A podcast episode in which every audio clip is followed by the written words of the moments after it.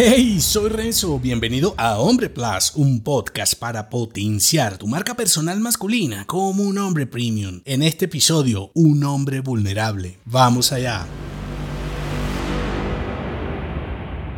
La vulnerabilidad de un hombre es sinónimo de debilidad, así ahora te lo quieran vender como habilidad. En los nuevos entornos frágiles y cristalizados, fomentados por representaciones decadentes de la masculinidad, se ha popularizado mostrarte, sentirte y proyectarte débil y vulnerable como una habilidad para empatizar y ser validado por los demás. Todo esto me recuerda a aquel ensayo de Jack Donovan en donde hablaba precisamente de la vulnerabilidad como si sinónimo de debilidad. Te lo dejo enlazado por si quieres verlo completo. Decía que la vulnerabilidad se ha vuelto un valor cultural moderno equivocado y que en realidad es sinónimo de decadencia. Los hombres debemos cultivar nuestra fortaleza y rechazar la idea de la vulnerabilidad para proteger nuestros intereses y alcanzar nuestro verdadero potencial como hombres. Una escena que grafica esta nueva corriente sería un boxeador poniendo su cara a un contrincante para recibir los golpes porque bueno, no tiene miedo a ser vulnerable. La vulnerabilidad de un hombre es reconocer la realidad en lugar de disfrazarla de fuerza. Y cuando reconoces tus debilidades, no es para sentarte a llorar, sino para hacer algo al respecto, como aceptarla y fortalecerte en otras áreas o intentar protegerla o eliminarla. Por supuesto que siempre puedes mostrar abiertamente tus vulnerabilidades, sin embargo, esa no es una posición de liderazgo ni de fuerza. Y en los entornos comerciales competitivos no te ayudará, porque así es como comunicas la impotencia y demuestras que no eres una amenaza. Es un comportamiento sumiso, dócil y ávido de misericordia que se basa en la bondad de los demás. Por eso, siempre que te pidan revelar tu vulnerabilidad, desconfía y pregúntate, ¿me quieren vulnerable por los intereses de ellos o por los míos? Cuando eres consciente de estas invitaciones a mostrarte vulnerable, puedes decodificar los intereses de los demás y además, mucho mejor, proyectarte desde tus fortalezas que lo encuentro más inteligente. Otro modo de trabajar tus vulnerabilidades es dejar de aceptar tus mediocridades como algo normal. Si evitas los errores básicos de aficionado y ves la mediocridad como una debilidad, puedes estar más atento a trabajar en tus puntos débiles y obtener resultados de mejor calidad. En resumen, mostrar tu